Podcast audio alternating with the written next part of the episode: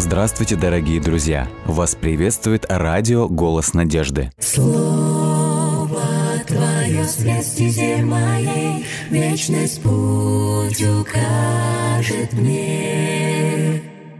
Слово Твое свет стезе моей, Вечность путь укажет мне. Буду помнить я любовь Твою всегда, Мне каждый миг с Тобой дорог. Веди своей рукой в небесный град святой, И будь со мной Ты до конца.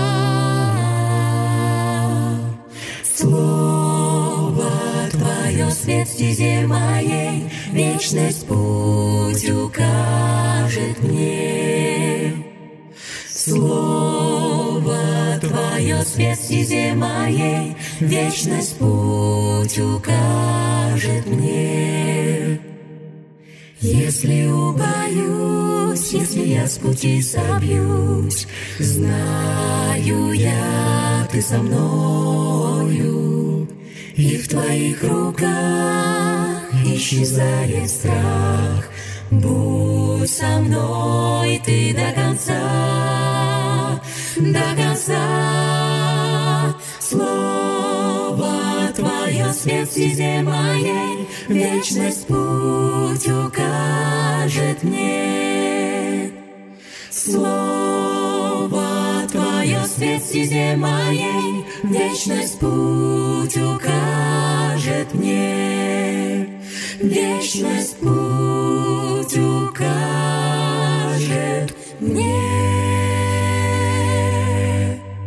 Дорогие друзья, э, мы продолжаем наш эфир.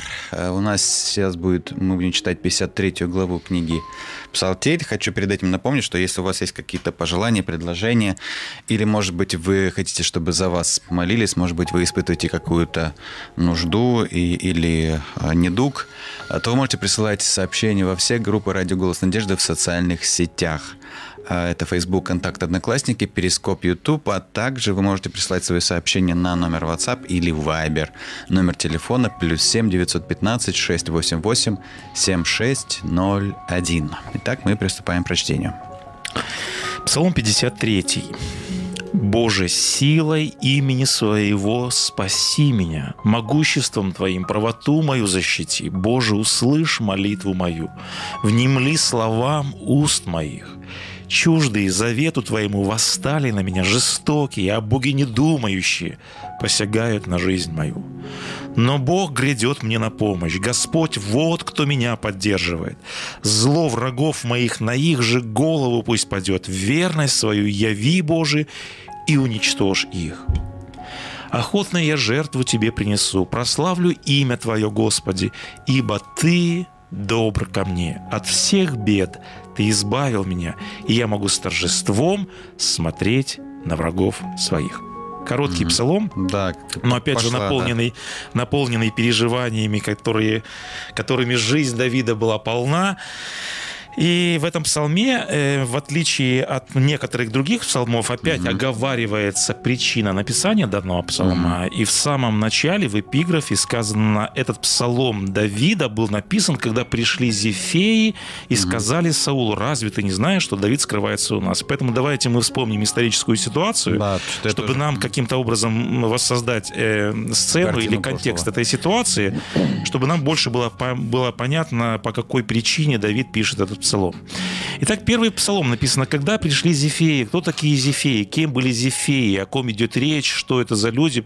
Надо, Вроде да. как там вот с такого рода врагами мы еще не встречались в псалмах Давида.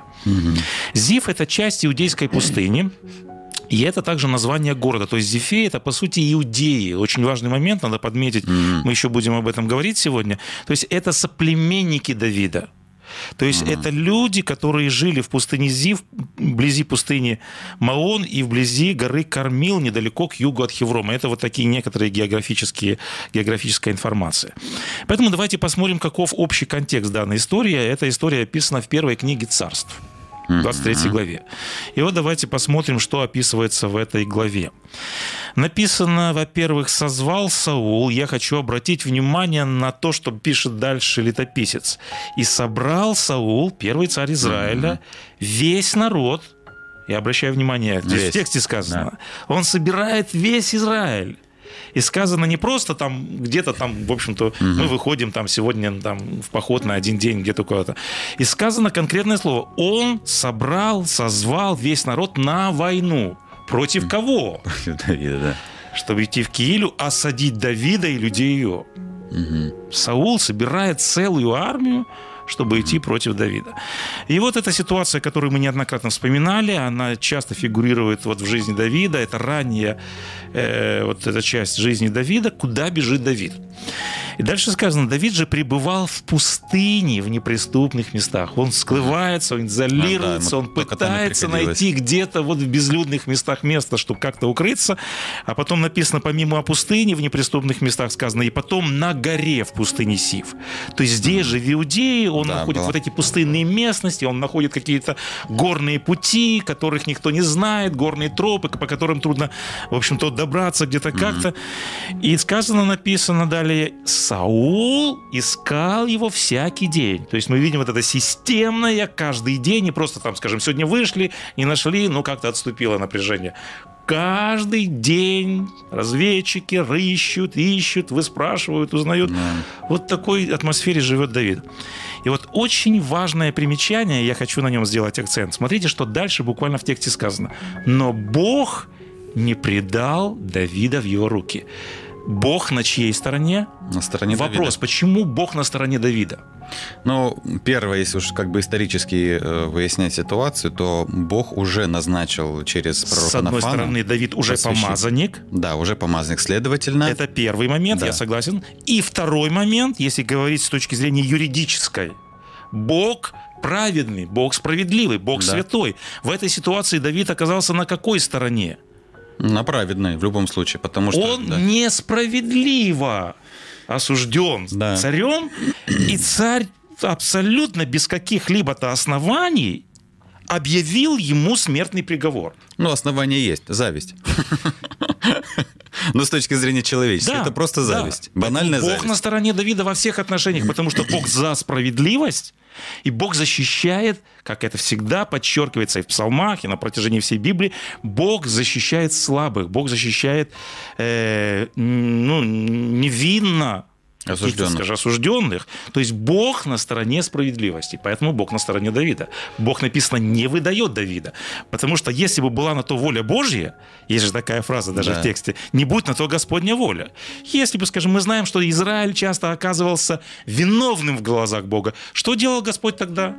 Предавал в руки врагов. Да, предавал. Предавал в руки врагов. Здесь Господь чтит честь Давида, и он защищает его.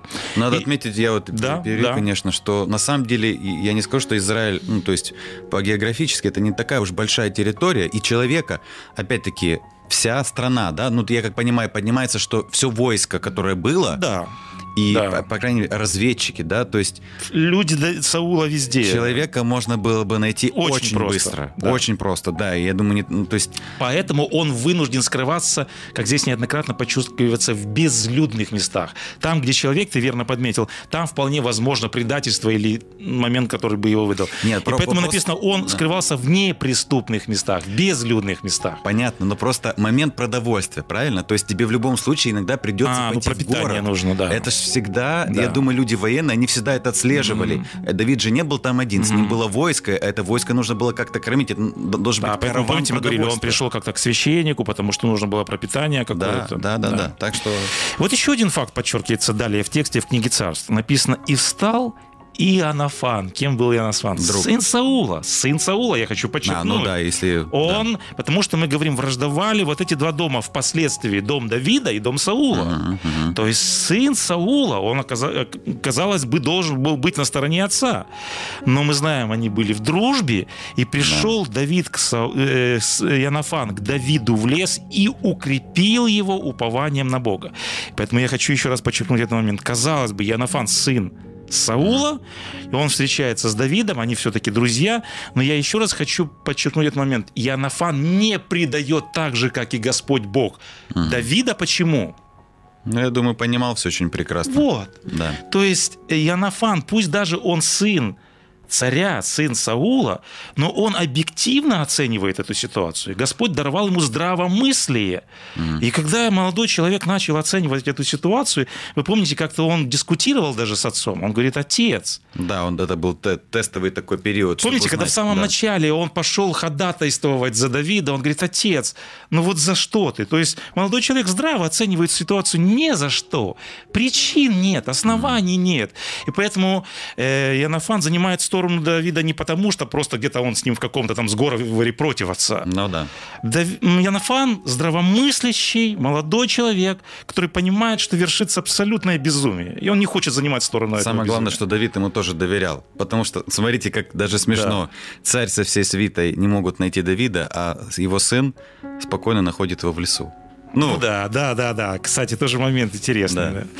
Вот, поэтому это такой очень важный момент. Почему я показал вот эти два контраста? Господь на стороне Давида и не предает Давида. мгм, мгм. И сын Саула на стороне Давида и не предает Давида.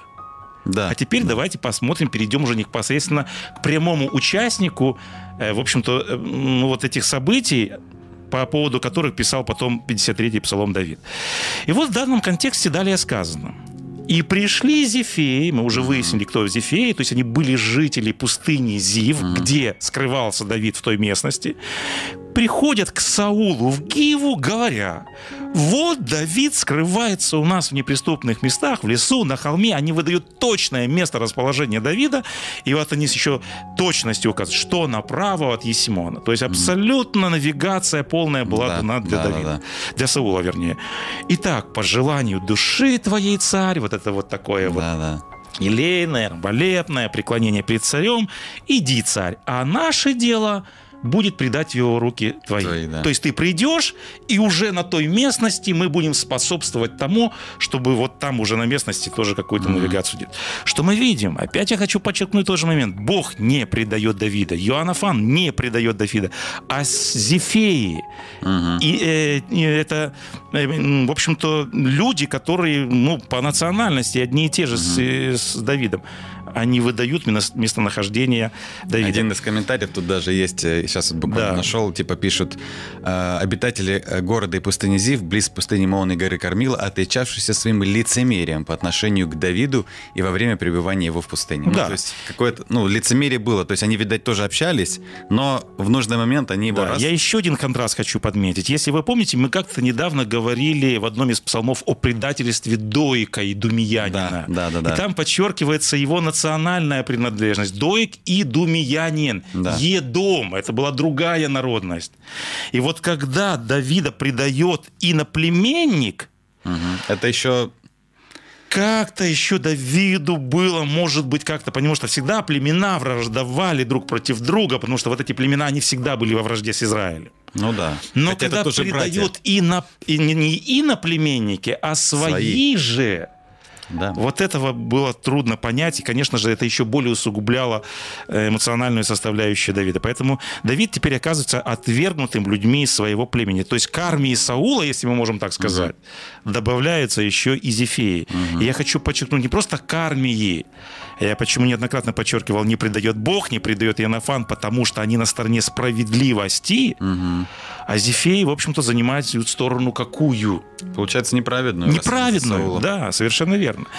И дальше сказано, что Давиду доносят Мгм. об этой ситуации. У Давида были свои информации. Ну да, да. Господь помогает Давиду в этой ситуации. Давиду доносят, он успевает скрыться. И вот э, дальше в тексте первой книги Царств сказано, что Зефеи мало того, что как бы они первый раз пришли, когда они увидели, потому что они тоже отслеживали, видно, маршрут Давида, и когда они увидели, что Давиду удалось скрыться после того, как донесли, Мгм. Парадокс в тексте сказан в 26 главе первой книги Царств, в первом стихе сказано, что Зефеи во второй раз приходят к Да. Саулу и снова сообщают о местонахождении Давида. То есть они дважды доносят о Давиде. Вот здесь возникает вопрос. Бог понимает, что Давид прес- преследуется незаслуженно. Иоаннафан понимает, что Давид преследуется незаслуженно. почему Зефеи желали, по сути дела, смерти Давида. Когда они выдавали Давида, Мгм. они понимали, что ожидает этого человека. Почему Зефеи желают смерти Давида? Более того, Давид поним... э, Иоаннафан понимает, что это незаслуженно. Мгм. Бог понимает. То есть, если бы человек объективно хотел разобраться в этой ситуации, почему они желают смерти или хотят пролить невинную кровь, получается? Вот у меня вопрос. Может быть, э, э, слушатели тоже как бы не знают. Э, Знали ли другие люди в Израиле о том, что Давид был помазан? Чисто теоретически. Думаю, что эта информация была известна жителям Израиля. Это была известная информация. Думаю, что это была известная информация. То есть, Тем более здесь получается- добавляется этот момент. То есть вот этот фактор помазания, с одной стороны, а с другой стороны фактор просто справедливости или несправедливости. В принципе, народ израильский знал, что слагались же песни. э, э, Этот Саул поразил тысячу, Давид десятки тысяч. Народ знал хорошо Давида по его заслугам, поэтому Да. когда, помните, тот же Янафат приходил к Саулу с ходатайственной речью, он говорит, посмотри, Давид, он же способствует укреплению твоего царства. Да, да, да, да. То есть, Понимаете? в принципе, я просто к чему сейчас я пытаюсь как-то, Да. ну не то что оправдать этих людей, да, вот Зефеи, чем они были движимы. Ну понятно, что Вот вопрос, какая было- мотивация? Чем движимы были люди, которые желают пролить невинную кровь и запятнать свои руки невинной кровью? Если Ну бы да. действительно это они были за справедливость, если они бы выслеживали негодяя и выдали действительно откровенного негодяя, ну, Ну, тут каждый был бы на стороне. Просто я почему? Я пытался, думаю, как-то оправдать, потому что бывает, скажем, есть процесс э, дезинформации. К примеру, Да. люди просто не зная определенной информации, потому Да. что, допустим, если бы я был Зефир, ну, определенным да. образом, я же не знаю, что творится между Давидом и Саулом, условно говоря, да, то есть и тут царь, а это кого-то преследует. Значит, Давид что-то сделал плохое, почему его царь преследует? Это все-таки власть. Но я как понимаю, в тексте есть такая маленькая типа оговорочка. Это делается с определенным вот таким вот... э, мы вот пришли к тебе, специально вот он там. То есть нет какого-то... Потому что если бы это не было какое-то раболепство, да, то просто Давид находится там. Мы как слуги твои при- приносим информацию. А здесь чувствуется в тексте, что есть какое-то раболепство. То есть они хотят выслужиться. Вот, на- вот, этот как бы вот ответ, который мы пытаемся сейчас искать на этот трудный Ну вопрос. да, получается, что как так. понять нам мышление этих людей? Поэтому с учетом того, что скорее всего знали, что помазанник, скорее всего, что они могли объективно, как и Анафан и другие люди, объективно оценить эту ситуацию и понимать, что это абсолютно беспричинное преследование, то есть, скорее всего, мы, конечно, предполагаем, скорее всего, это возможность каким-то образом выслужиться перед царем и тем самым Да, какие-то привилегии Да. и выгоды как бы вот со стороны власти как бы вот иметь со стороны людей. И получается, что это же Израиль. Получается, они занимают сторону не Бога, а сторону земного нечестивого царя. Они занимают сторону, почему я вот эти контрасты постоянно подчеркиваю, они занимают сторону несправедливости, Мгм. а сторону нечестия в- просто выгоду ценой себе. каких-то потом привилегий и выгод. Да, да, да. Поэтому вот мы видим вот эта нечестивая ситуация, которая подчеркивается в данном тексте. И вот этот общий контекст давайте посмотрим, к чему привел впоследствии. Поэтому, как всегда, как обычно, Давид в этой досадной, обидной, несправедливой и, сказать надо, опасной ситуации, как всегда, он обращается к кому? Его единственный защитник, твердыня, помощь – это Господь Бог. И он обращается к Богу со словами «Боже, именем Твоим». Мне не у кого искать. Здесь, в этой ситуации, абсолютно каждый камушек, он против меня может свидетельствовать. Да, Написано, да, и да, камни да. возопьют о тебе. Ага. Вот, он говорит, то есть каждый листик как бы вот готов предать меня.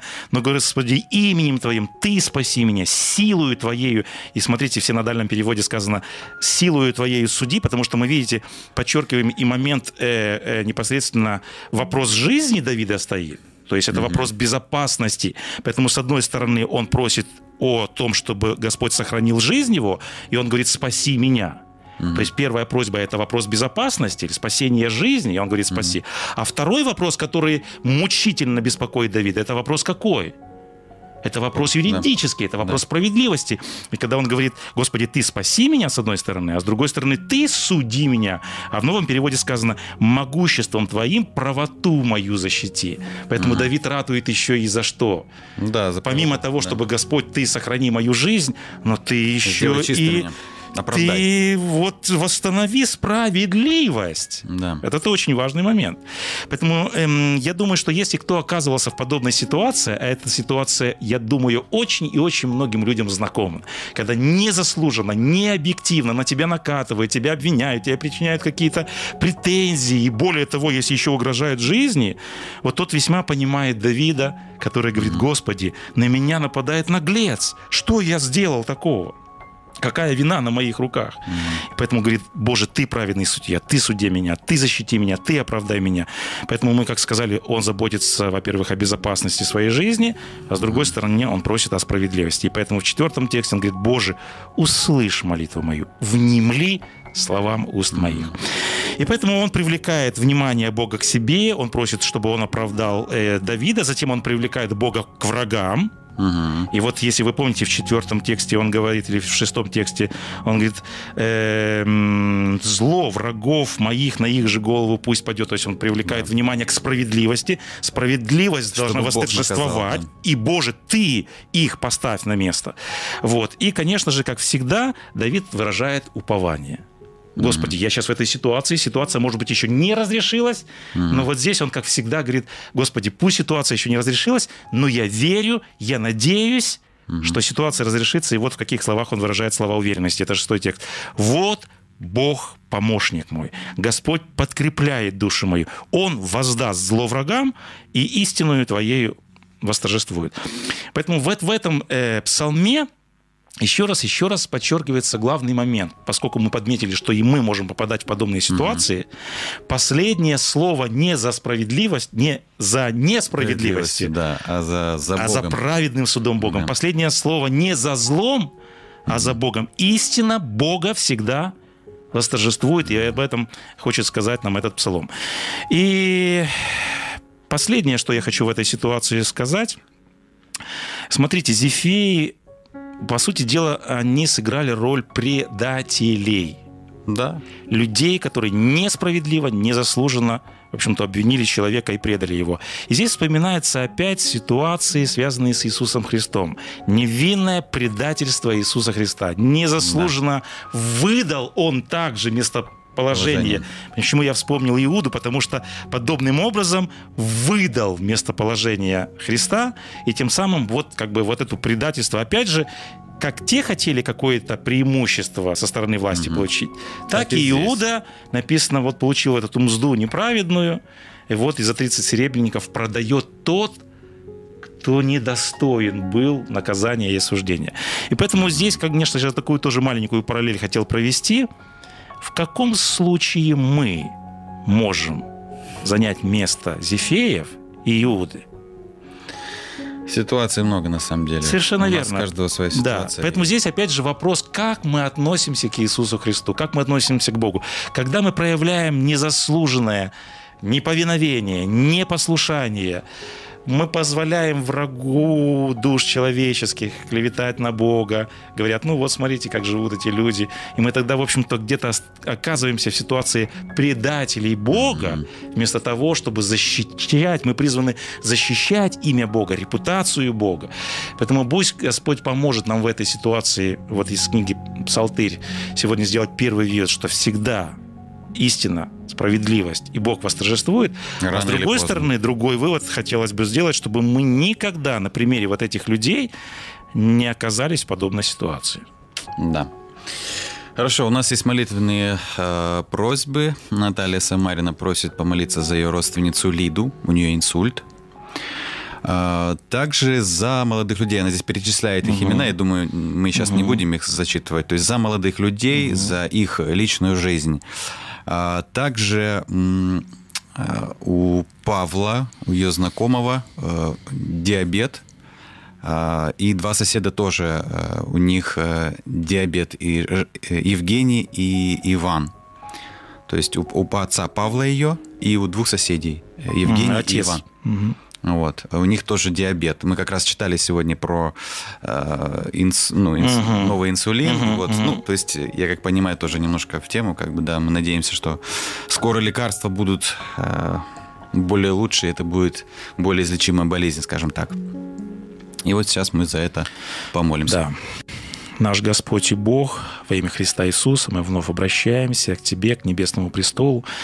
Настал еще один день, настала новая трудовая неделя – мы так рады вновь обращаться к Тебе, к Небесному престолу, искать помощь, защиту и утешение в Тебе. Мы благодарим Тебя за то, что Ты вновь наставлял нас со страниц Священного Писания и помогал нам вновь постигать Твой характер. Мы веруем, мы уповаем, мы надеемся, что здесь, на нашем жизненном пути, Ты также будешь защищать нас, также справедливость всегда будет торжествовать, и также, Господи, мы всегда, как и Давид, хотим возлагать свое упование на Тебя. Мы сегодня искренне хотим попросить в нашей ходатайственной просьбе о тех просьбах, которые выразила Наталья. Она искренне переживает о своих близких, о своих родных. Она просит о своей знакомой Лидии, которая переживает непростые обстоятельства в своей жизни, у нее непростое заболевание. Мы просим Тебя, Господи, во имя Иисуса Христа, помоги этой женщине, чтобы она находила упование в Тебе и касайся своей целительной рукой ее тела. Э, Господи, она просит также о своем отце, у которого подобное заболевание. Мы также просим Тебя о искренне и об этом человеке, чтобы Ты также явил свою силу и могущество в его жизни – она также просит молиться о молодых людях, чтобы у них сложилась личная жизнь. Мы знаем, насколько необходима Твоя помощь в данном вопросе, поэтому мы просим Тебя, содействуй в их жизни, чтобы во всем прославилось Твое э, имя, и чтобы жизнь у этих людей сложилась и была счастливой. Мы также просим Тебя о соседях Натальи, о Евгении и Иване, которые также испытывают проблемы со здоровьем. Господи, также помоги и этим дорогим душам.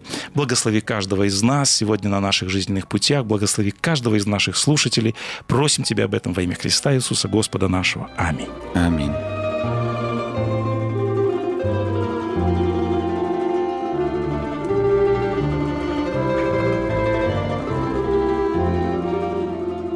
Дорогие друзья, вы можете оставить свои сообщения через WhatsApp и Viber по номеру плюс 7 915 688 7601 или позвонить нам на бесплатную линию, которая работает на территории Российской Федерации. Номер 8 800 100 ровно 1844.